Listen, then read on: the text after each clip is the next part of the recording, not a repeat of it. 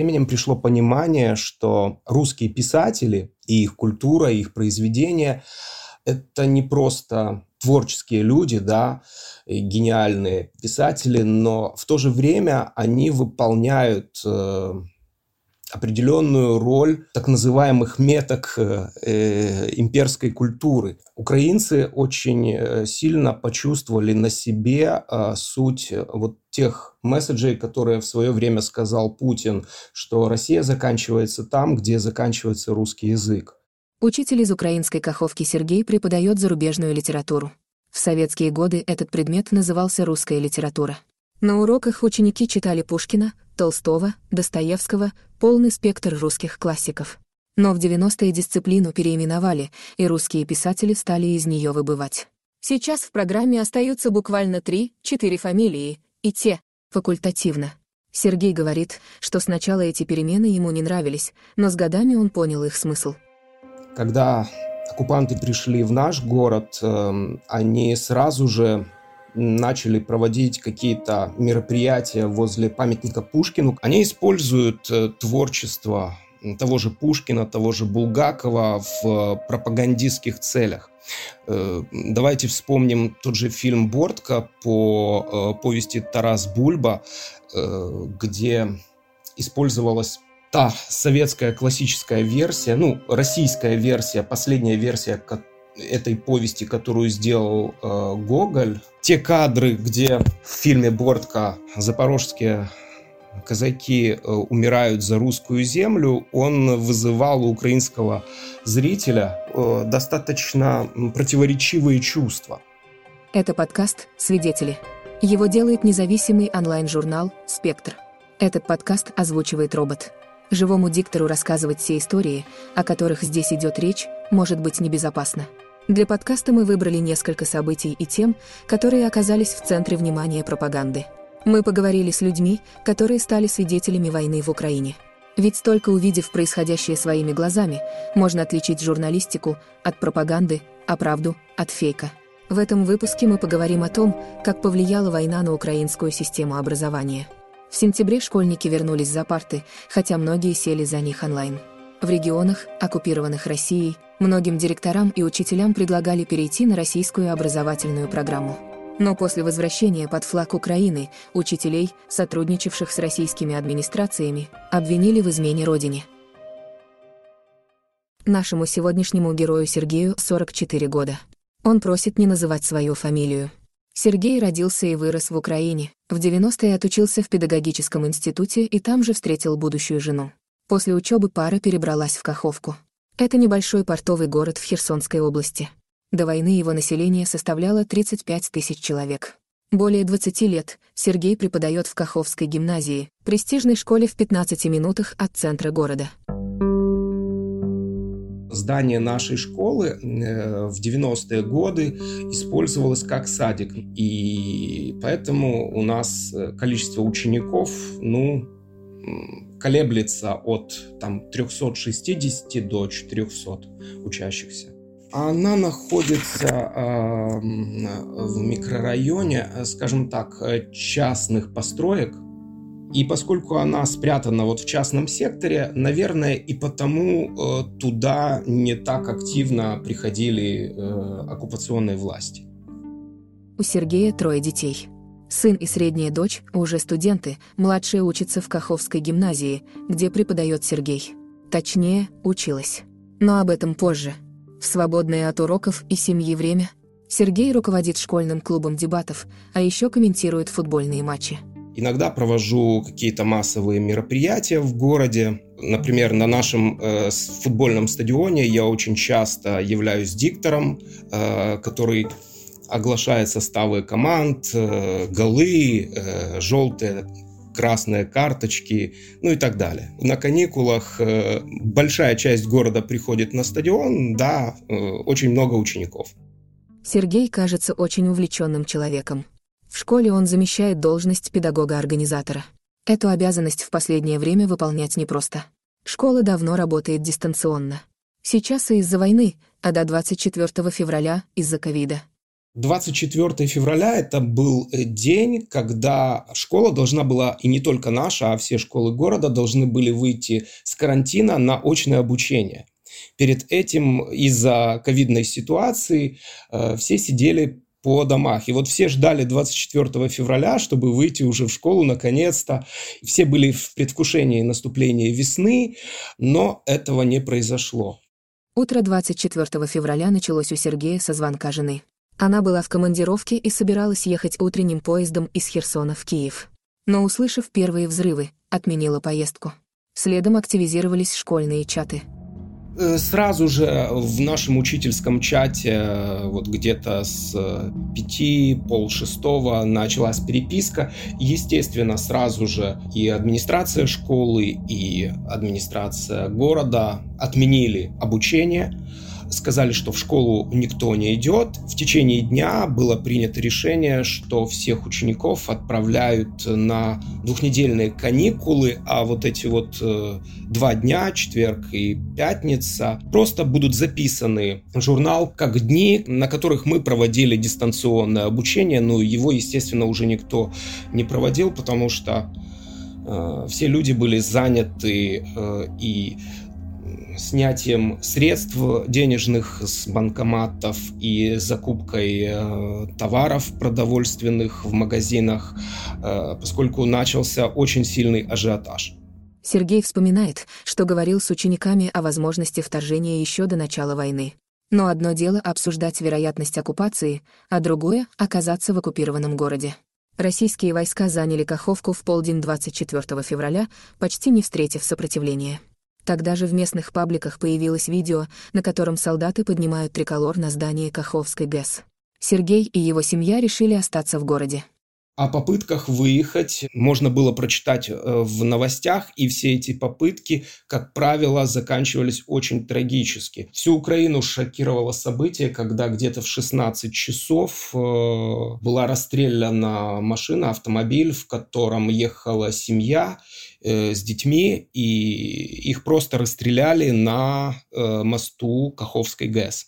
Когда это событие разлетелось э, по местных пабликах, то все сразу же узнали об этом, и, естественно, многие люди приняли для себя решение, что нужно выждать, не нужно себя подвергать какой-то опасности, потому что приходили сведения, что если автомобиль с гражданскими людьми ехал по дороге, и навстречу ехала российская военная техника. Если человек э, вдруг не сворачивал на обочину, а это первый день, да, люди вообще не знали, как себя нужно вести, то были случаи, когда автомобиль с гражданскими людьми просто э, эта техника сметала. Первые две недели после захвата Каховки гимназия не училась. За это время учителя и родители перенесли школьную технику в один класс на случай обстрелов. Также составили график дежурств, по которому мужчины стали охранять здание от мародеров. Спустя две недели уроки возобновились, но ненадолго. Первая неделя э, была достаточно насыщенная, но потом э, наступили очень серьезные проблемы со связью. Они были связаны с тем, что э, магистральный оптоволоконный кабель, который шел э, от Херсона на левый берег Днепра, то есть на Каховку, новую Каховку, он был перебит. И в связи с этим э, поставщики интернет-услуг приняли решение, основную мощность э, своего сигнала они будут направлять на э, учреждения, административные, образовательные, предприятия какие-то юридические а уже остаток э, сигнала они будут э, направлять на обычных жителей. И, естественно, тот интернет, который и был, он, ну, он был настолько ничтожным, что провести урок в тех условиях было э, невозможно. Мы вышли из этой ситуации на второй неделе следующим образом. Учителя приходили в здание школы вести уроки – потому что школа как юрлицо имела достаточно хороший сигнал, а дети, у которых на телефоне был э, достаточно хороший сигнал, они могли присоединяться. Но э, количество детей было очень-очень мало. Это вот, ну, пять человек, в лучшем случае семь, а так и, иногда были уроки, когда приходил только один ребенок или два ученика, и учитель им э, давал материал. Проведя в таком режиме две недели, гимназия приняла решение завершить учебный год досрочно, 4 апреля. Министерство образования Украины дало школам право решать, продолжать ли обучение. В те же дни в Каховке сменилась власть. В конце марта и э, 1 апреля, ну, это была пятница. В административном здании нашей мэрии тоже произошел определенный переворот. Туда зашли э, русские военные, они представили нового руководителя оккупационной власти, указали на выход избранному мэру Каховки и его сотрудникам. Но сказали они так, э, кто хочет с нами сотрудничать, э, пожалуйста, мы будем рады любому сотрудничеству, но кто не хочет э, работать э, под Россией, пожалуйста, забирайте вещи и уходите. И все сразу же поняли, что далее ждать и жить так, как мы жили первый месяц, уже никто не будет. В марте, еще до прихода пророссийской администрации, в Каховке прошло несколько митингов против оккупации – Каждое воскресенье жители города выходили к местному дому культуры заявить, что они не хотят в Россию. Тут Сергею пригодился навык комментирования футбольных матчей. Украинцы! Украинцы! Домой! Домой! Домой! 6-7 марта э, в нашем городе произошли первые массовые митинги, и кадры из этих митингов э, облетели весь интернет, когда на здании нашего Дома культуры был водружен украинский флаг, ну и было такое количество людей, которых даже не было во время празднования дней города и других других праздников. Меня многие знали как ведущего разных городских мероприятий. Именно меня общественные деятели попросили Э, быть спикером этого Майдана. И на нем я был модератором митинга, где э, жители города заявили свою позицию о том, что никакой Херсонской Народной Республики, либо Каховской Народной Республики, либо присоединения Крыма мы не хотим. А хотим жить э, в Украине и о том, что мы э, признаем только украинскую власть, и руководителем города является наш, э, наш мэр. Я спрашиваю Сергея, почему жители Каховки не боялись выходить на митинги. Ведь город уже был захвачен российскими войсками. Да, страх э, был у многих людей, но вы понимаете, когда жителям целого региона начинают указывать, что Э, никакие вы не украинцы, вы, вы практически русские, да, вы будете жить э, в тех условиях, которых э, мы вам навяжем. У украинцев сразу же это вызывает протест внутренний. Да и вообще, скажем так, протестность – это одна, наверное, из тех черт, которые вот в последние десятилетия активно проявились э, в характере нашего народа. Выйти на протесты для жителя Украины – это, скажем так, это любимое дело, особенно если твои права пытаются ограничить. И поэтому это было то наше право, которым мы на тот момент еще могли воспользоваться. Возможность протестовать была у каховчан, пока городом руководил избранный мэр. Как только в начале апреля власть перешла пророссийской администрации, участие в акциях протеста стало опасным.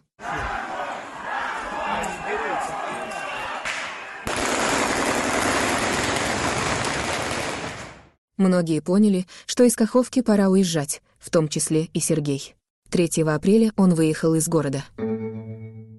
Мне приходилось выезжать э, с женами моряков. Э, ситуация э, чем усложнялась? Моя жена выехала ранее, чем я.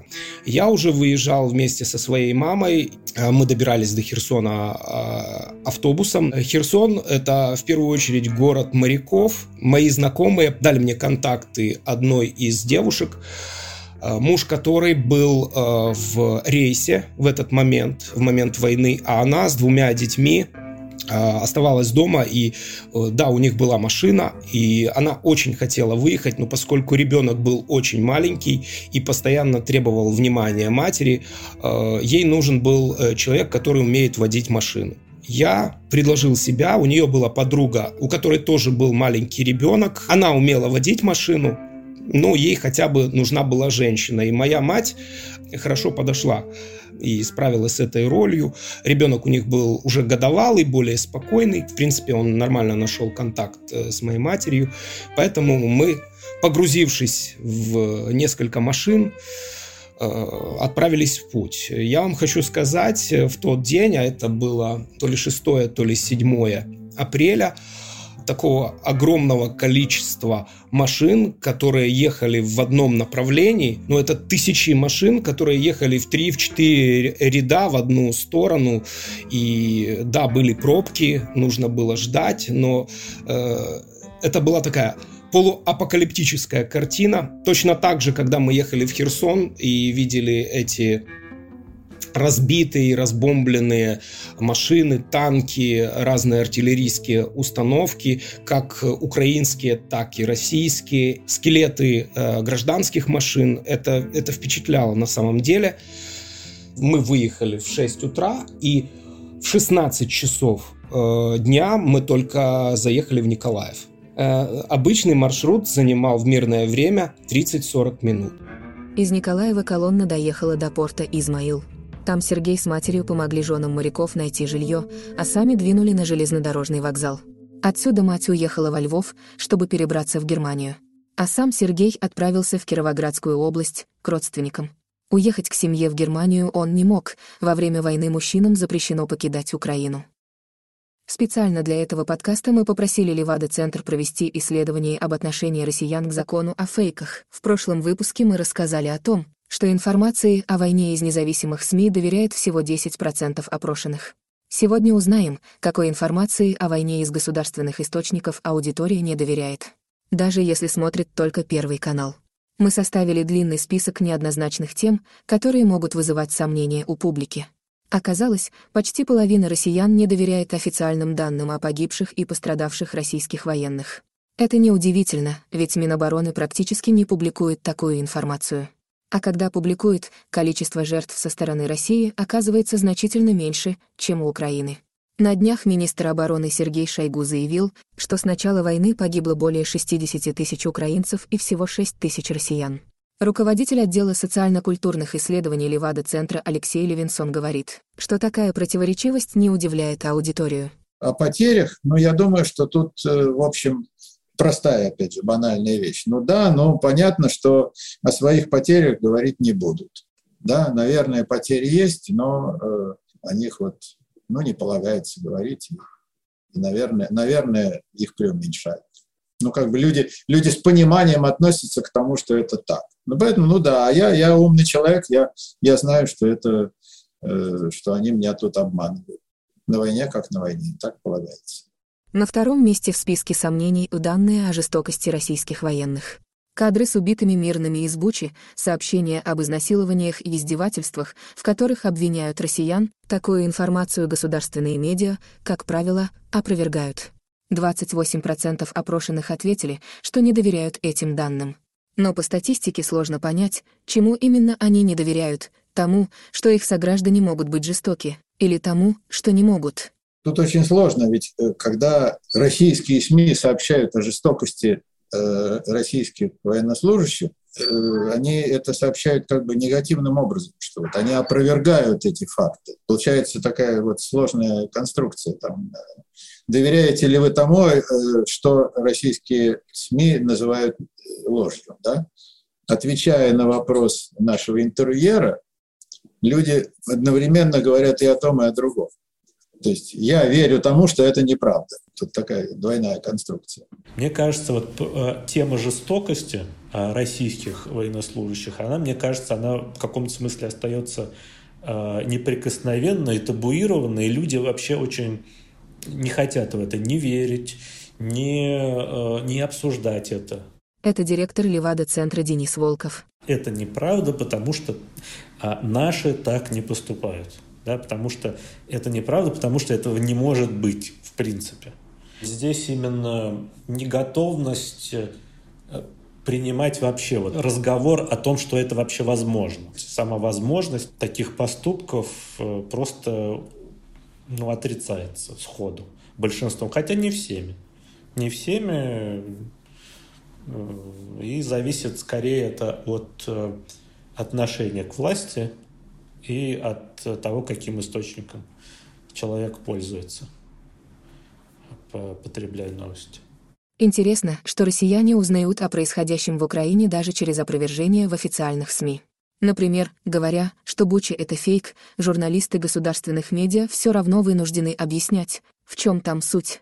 И хотя многие зрители государственных телеканалов верят подобным опровержениям, у некоторых такая информация зарождает сомнения, говорит руководитель отдела социально-политических исследований Левада Центра Наталья Зоркая информация все равно просачивается так или иначе. Даже в форме ответа официальных СМИ, в форме ответа она приходит все равно, эта информация, что что-то было.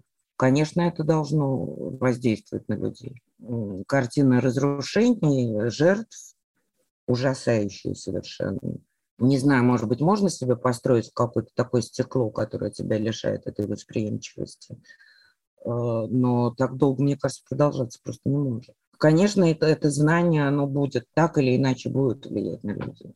Около четверти опрошенных не доверяют данным о жертвах с украинской стороны. Многие не верят информации о разрушении городов и инфраструктуры в Украине. Люди, которые считают, что Россия движется по неверному пути, чаще сомневаются в данных официальных источников. Процент скептиков также выше среди молодежи и людей среднего возраста. Значит, даже несмотря на высокий уровень доверия государственным СМИ, есть темы, которые заставляют россиян задуматься. Уехав из Каховки, Сергей продолжил работу в гимназии. Помогал одной из учениц готовиться к всеукраинскому научному школьному конкурсу. Она заняла первое место. С июля Сергей стал собирать данные о своих учениках, кто уехал, кто остался. Нужно было понять, сколько детей продолжит обучение с сентября кто на оккупированной территории, кто э, э, на украинской территории, а кто выехал за границу. Э, где-то в августе возник вопрос, какое решение принимают родители. Они остаются учиться в нашей школе, если они выехали в Украину или же за границу, либо они пишут заявление об отчислении из школы. А многие же дети и родители, которые выехали за границу, э, написали заявление о том, что они желают э, обучаться на э, экстернатной форме. Другие же э, семьи и дети, которые находятся либо э, на подконтрольной Украине, либо в оккупации, приняли решение учиться либо дистанционно, либо экстернатно, в зависимости от обстоятельств. Количество учеников нашей школы на этот период даже увеличилось. Вчера на педсовете прозвучала цифра 250, по-моему, учеников у нас находится на экстернате. Это достаточно большое количество. Учебный год в Каховской гимназии начался позже обычного, 12 сентября. К этому моменту из 35 учителей гимназии в Каховке остались семеро, остальные уехали. Сейчас Сергей ведет занятия онлайн. В восьмом классе, которым он руководит, теперь учатся 40 человек.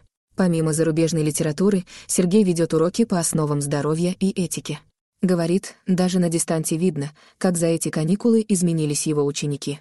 Да, вы знаете, чувствуется, что они переживают. Почему? Потому что э, на первых занятиях нам нужно было провести им инструктаж а, по э, сигналам воздушной тревоги. Такая ситуация, если звучит э, сигнал воздушной тревоги на территории Э, где находится ученик, он обязан э, сообщить сразу же об этом учителю и удалиться и дальше идти в укрытие, либо в бомбоубежище. Э, более того, в двух девятых классах я проводил уроки основ здоровья, и первые 12 тем вообще касаются темы поведения и здоровья в условиях войны. То есть первая тема была посвящена как раз э, укрытию и поведению э, во время обстрелов. Э, либо артиллерийских, либо авиационных, либо те, которые проводятся ну, по-украински это называется стрелецкая сброя. Ну, автоматы, пулеметы и так далее, легкое оружие чего нельзя делать, э, почему нельзя прятаться за автомобилями, за киосками и так далее. Я по изложению материала вижу, как они реагируют. Это напоминает им о том, э, что, возможно, они пережили еще весной, а те дети, которые продолжают жить на оккупированной территории, они каждый день сталкиваются с этими событиями, и нужно быть очень осторожным в том, как подать э, детям эту информацию. В день, когда в Каховской гимназии начались уроки, вице-премьер Украины Ирина Верещук заявила, что на освобожденных территориях Харьковской области задержали учителей из России. Они преподавали в школах по российской программе. Верещук обещала судить их по законам войны, пригрозив сроком до 12 лет.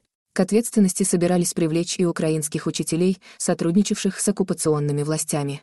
Сообщения об этом сразу облетели российские телеканалы. Однако уже на следующий день министр просвещения Украины Сергей Кравцов опроверг сообщение о задержании учителей. Но эта история очень напугала педагогов. По словам Сергея, еще весной пророссийская администрация предложила перейти на российскую программу всем школам Каховки директора всех 11 школ э, не пошли на сотрудничество. А, тем не менее, э, среди учителей коллаборанты нашли э, людей, которые согласились сотрудничать с властью и взяться за организацию обучения. Люди, у которых вся семья, например, придерживается пророссийских взглядов, либо, например, это люди, которые жили э, прошлым, да, советским прошлым, э, и у них э, к Советскому Союзу осталось э, впечатление, что это была самая лучшая э, эпоха вообще в существовании и их семьи, и их жизни. Некоторые люди соглашались э, из-за того, что э, например, э, их шантажировали. В нашем городе есть также музыкальная школа, ну, школа искусств ее называют, и дирекция школы также выехала, эвакуировалась, а вот среди преподавателей нашли одну девушку, муж которой ранее э, был военным, а поскольку первые репрессии э, произошли э, именно по участникам войны, ее мужа сразу же отправили на подвал, и этим они смогли добиться ее согласия, чтобы она возглавила обучение в этой школе искусств. И на сегодня э, достаточно большое количество преподавателей школы искусств, больше половины учителей, таки приняли условия э, работы коллаборантов. Один из директоров э, школы, которая находится в центре. Он был в мае задержан и около месяца его держали в подвале и э, хотели э, от него добиться сотрудничества, на что он не пошел. И э, 10 сентября э, было сообщение о том, что его снова вторично э, отправили на подвал, э, и что с ним происходит сейчас, неизвестно. Пару лет назад систему образования Херсонской области потрясла новость. Учительницу русского языка и литературы Татьяну Кузьмич обвинили в государственной измене за связи с Россией. Татьяну задержали в августе 2020 за то, что она якобы выполняла приказы ФСБ и вербовала граждан Украины. Через полтора месяца ее отпустили под залог. Именно Татьяна Кузьмич после смены власти в Херсонской области стала начальником Департамента образования и науки. Сергей помнит Татьяну еще по своей учебе в Институте повышения квалификации. Когда я особенно приезжал э, в Херсон, в Академию Сейчас она называется Академия беспрерывного обучения, а раньше это был Институт повышения квалификации учителей, то там я видел очень много а, преподавателей, которые выступали за сохранение часов русского языка, русской литературы. Именно среди русских преподавателей как раз, э, как показало время, и оказались не, некоторые коллаборанты Херсонщины. Например, э, Татьяна Кузьмич, она являлась сотрудником этой академии беспрерывного обучения. Она была заведующей э, методической лабораторией. В свое время была директором некоторых школ Херсона. И, как показали расследования журналистов, именно она в 2015 году была завербована ФСБ, и у нее позывной Цветаева, а сейчас она заведует департаментом образования Херсонщины. О том, чтобы учителя из России массово приезжали в Каховку, Сергей не слышал. Тем не менее, в двух школах города с нового учебного года запустили российскую программу. Еще в одной сельской школе отпраздновали 1 сентября, а после объявили, что учеба начнется только после референдума. У меня есть родители, дети которых пошли в э, русскую школу, но они остались и экстерном учиться и у нас. Одним из факторов, вот в беседе они объясняли, что для нас важно живое общение. Э, чтобы ребенок э, общался, а не был заперт в четырех стенах, да, и через гаджет продолжал учиться. Хочется, чтобы он развивался там в кругу своих сверстников, и поэтому мы приняли решение его отдать и в русскую школу. В нашей школе э, есть факты, когда дети предпринимателей, которые сотрудничали с коллаборантами и даже их поддерживали, Э, написали заявление, что они хотят учиться в нашей школе. Это такой настораживающий э, факт с одной стороны, потому что это может угрожать безопасности тех детей, которые находятся в оккупации. Но с другой стороны, это показывает, что они своего ребенка в эту школу не повели. Возникает вопрос, почему? Наверное, потому что э, они знают, что в этих школах Э, бывшая школьная медсестра стала учительницей младших классов, например, или бывший техработник э, э, что-то преподает или занимается какой-то педагогической деятельностью в их школе, такие факты озвучиваются. Мы видим, что у коллаборантов существует дефицит кадров, и, естественно, предложить качественные образовательные услуги они на данный момент не могут. Как украинский учитель, Сергей относится к переходу школ на российскую программу скептически. Исходя из того, что в этих школах может быть э, склад с оружием, в эту школу могут врываться военные, это уже э, психологически очень сильно влияет на состояние ребенка. Раз. Второе. Э, когда э, тебя силой заставляют любить э, Пушкина, Толстого, Достоевского, да, и говорить, что если ты, например, э, любишь э, там желтый, синий цвет, условно, да, или же любишь украинскую литературу или разговариваешь на украинском, и тебя за это могут задержать, то тут возникают вопросы, э, да, почему э, это является безопасно, а вот э, быть украинцем это плохо. С другой стороны, что мне также известно, например, в этих русских школах они также ввели предмет украинский язык. И есть факты, когда учителя, причем достаточно известные учителя и очень высокопрофессиональные э, с нашего города пошли на сотрудничество. Учителя именно украинского языка. Э, о чем это говорит? Это говорит о том, что русская оккупационная власть повторяет э, тот сценарий, который проводил Советский Союз в Украине в 20-е годы советская власть провозгласила сначала политику коренизации или украинизации для того, чтобы позитивно настроить э, украинцев к советской власти, которые не хотели э, ее воспринимать. Вот. Но потом, как мы знаем, со временем э, всех э, деятелей уничтожили. То же самое может быть и здесь. Это просто приманка, да, э, ловушка, за которой э, стоит кнут, за которой стоит э, насилие. Я не хочу говорить, что э, русская культура э, убивает, но в том контексте, в котором э, сейчас это происходит на оккупированных территориях, к сожалению, я вынужден сказать, именно в таких условиях она э, убивает морально, психологически и даже физически. Летом в Каховскую гимназию, где преподает Сергей, еще приходили учителя и завучи. Они выдавали личные дела детей семьям, которые приняли решение уехать из Каховки. Теперь пройти в школу нельзя.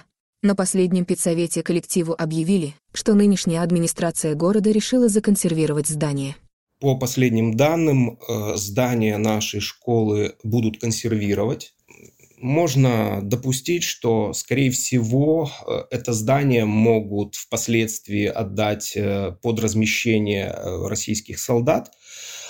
Такое вполне возможно, потому что сейчас, например, в нашем городе в детском саду уже размещены российские солдаты. На прошлой неделе оккупационная власть города приняла решение э, конфисковать всю технику нашей школы, а это ноутбуки, это э, электронные доски, Буквально перед войной э, наша школа получила грант и получила э, новую STEM-лабораторию э, вместе с видеостудией. У нас в школе были также и большие экраны телевизоров в каждом классе, и вся эта техника была вывезена с нашей школы э, в неизвестном направлении. Возможно, ее используют в тех новых школах, которые запустила оккупационная власть, а возможно, они вообще будут отправлены в неизвестном направлении и, и куда-то проданы. Я спрашиваю Сергея, как он относится к сотрудничеству учителей в Украине с российской властью. Сочувствие коллегам Сергей не проявляет. Э, любой русский и педагог, и вообще житель России должен прекрасно понимать, что согласно международным законам они приезжают э, на оккупированную территорию, а не территорию, которая якобы является территорией России. И на них распространяются, опять-таки, законы военного времени. И то, что они приезжают э, преподавать в оккупированные школы и навязывать нарративы российского образования, это является преступлением. Они должны понимать, что они становятся соучастниками того военного преступления, которое э, начал Путин и его окружение. Ясное дело, что э, русским учителям не говорят о том, что они преступники, им говорят, давайте поддержим бедных детей Украины и придем, принесем им разумное, доброе и вечное, но э, тот человек, который понимает, что э, путинская власть э, несет угрозу как самим россиянам, так и самим украинцам, зачем э, соглашаться на подобные на подобные авантюры, которые могут привести, как мы видим, к тому, что педагог будет осужден э, уже за законами Украины как соучастник военного преступления. Что касается украинских педагогов, также украинская власть издала указ о том, что любой э, учитель э, согласившийся работать и сотрудничать с оккупантами, является предателем, и он будет осужден. Но если э, в отношении русских педагогов все понятно, он оказался на чужой территории, и его факт пребывания здесь, в военных условиях, э, вполне доказуем то в отношении украинских учителей э, факт его сотрудничества должен быть доказан еще. Даже тот факт, что он преподавал в этой школе, еще не говорит о том, что он согласился по доброй воле. И здесь очень многое зависит от э, судебной власти, от правоохранительных органов и следствия. Пользуясь этим, многие люди могут быть оправданы. Те, которые на самом деле э, прекрасно знали, что они делали, но с другой стороны, с другой стороны, э, все эти люди, если они останутся жить в Каховке, например, да, и в любом другом городе, все равно а, они будут чувствовать на себе презрение а, людей, которые прекрасно знают, а в маленьких городах все друг друга знают, они будут чувствовать это осуждение, и до конца своей жизни они не смогут отмыть это пятно пятно человеческого презрения к тому, что они в свое время сделали этот шаг. Сергей до сих пор живет в Кировоградской области. Большая часть его семьи сейчас в Германии. Жена сдала экзамен по немецкому на Б1, младшая дочь пошла в немецкую школу. Сначала они жили в лагере для беженцев, но теперь снимают квартиру на пособие. Каждый день, проведя дистанционные уроки, Сергей звонит своим родным. Они не знают, когда встретятся, но уверены, что это обязательно случится. Я буду преподавать и далее в школе. Э, сейчас, на самом деле, э, многие учителя уехали, и в Украине есть дефицит э, учителей некоторых, во многих школах. Поэтому это то, что необходимо делать. И буду ждать освобождения Херсонщины. Не так быстро все происходит, как нам хочется, но Э, никто из э, тех, кто хочет э, освобождения, не сомневается в том, что рано или поздно наша область будет освобождена, и многие люди возвратятся назад в свои дома, в свои квартиры. Да, мы не знаем, что от них останется. Возможно, кто-то потеряет жилье. Возможно, будет некоторое время на восстановление инфраструктуры и города, и всех-всех сфер жизни. Но это то, что обязательно должно произойти. Поэтому э, мы ждем этого с нетерпением, чтобы возвратиться э, в свой город. И если наступит мир, и будет освобождена вся территория Украины, это будет тот момент э, со слезами на глазах для многих жителей э, нашей страны. Да я и думаю, и всего мира. Это был подкаст «Свидетели». Его делает независимый онлайн-журнал «Спектр». Подписывайтесь на подкаст на Яндекс Музыке, Apple Podcasts, Spotify, Google Podcasts, CastBox, YouTube и других платформах.